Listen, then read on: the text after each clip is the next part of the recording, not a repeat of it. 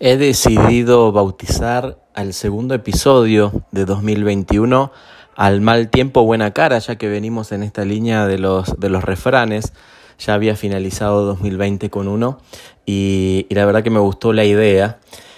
¿Y qué, qué refrán eh, en estos tiempos donde estamos atravesando una crisis y donde encima se supone que tenemos que, que dar la cara? Y qué difícil dar la cara cuando estamos cubriéndola con un tapaboca o este, con una mascarilla.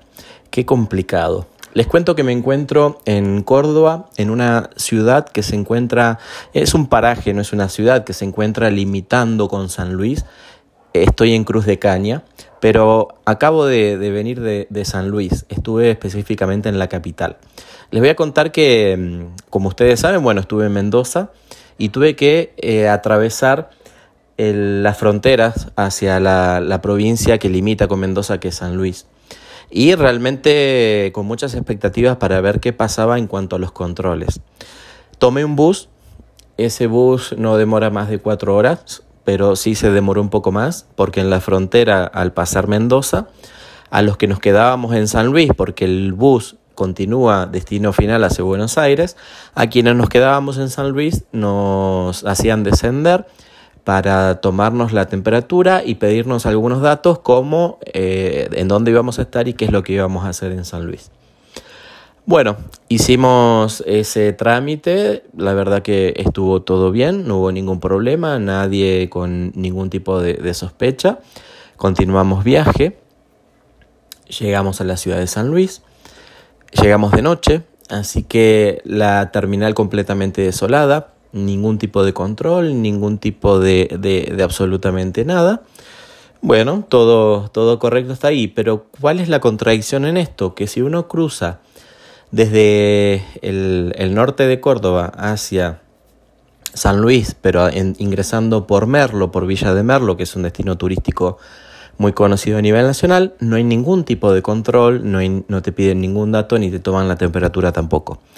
Entonces llama la atención el control que hay ingresando desde Mendoza, pero la, ausencia total de control ingresando desde Córdoba. Es como si el problema o el virus pudiera estar de, desde el lado de Mendoza, pero no de Córdoba. Después, en la ciudad de San Luis, eh, he notado un poco de todo. Como está, digamos, a medida que iba pasando los días, cada vez notaba a la gente más relajada, porque el calor iba aumentando, entonces el uso de tapabocas este, a veces estaba, a veces no. Y al ingresar a los comercios, sí, noté eso en comparación a por ahí a Mendoza donde no pasaba o en Córdoba donde pasa algunas veces, en San Luis en la mayoría de los comercios que uno ingresa te piden el DNI y este, te toman los datos, le toman una fotografía a tu DNI. Eso me parece correcto, está bien, porque si llega a surgir alguna sospecha o algún caso, para poder este, mm, encontrar a quienes estuvieron en ese momento también en el lugar, ¿no? Por ejemplo, el lugar donde he notado más eh, distanciamiento social y, y muchos artefactos para controlar la situación fue dentro de los casinos. Yo les cuento a quienes no saben que en San Luis hay muchos casinos. Yo creo que debe ser la provincia de Argentina con más casinos.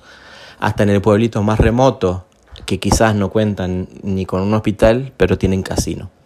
La, la provincia está llena de casinos.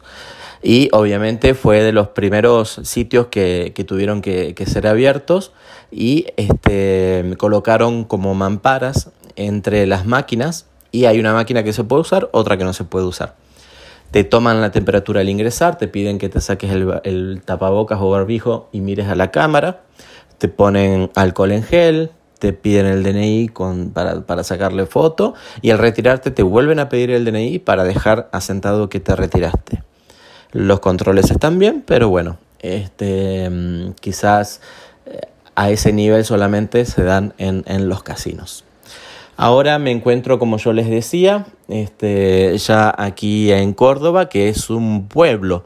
Entonces aquí sí es más común ver que la gente no use el tapaboca o barbijo.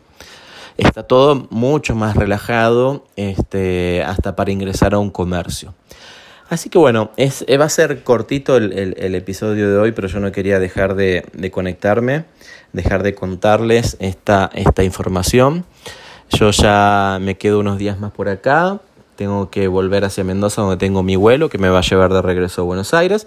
Espero volver sano y salvo, como, como vengo diciendo en algunas entrevistas, porque la verdad que sí, si bien, como venimos diciendo en esta campaña, el turismo no contagia, si uno cumple los protocolos, pero la verdad que es un riesgo porque por más que uno lo cumpla, hay personas que por ahí no los cumplen. Entonces, es una situación de riesgo viajar, digamos, es como que hay que prevenir bastante y hay que estar atento.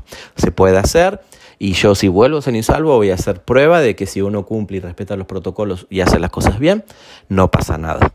Así que los, nos vemos la próxima. Este, muy, espero que sea pronto, les mando un abrazo grande, cuídense, como les digo siempre, cuídense, usen el tapabocas, mantengan el distanciamiento social. Viajen, pero cuídense. Abrazo grande.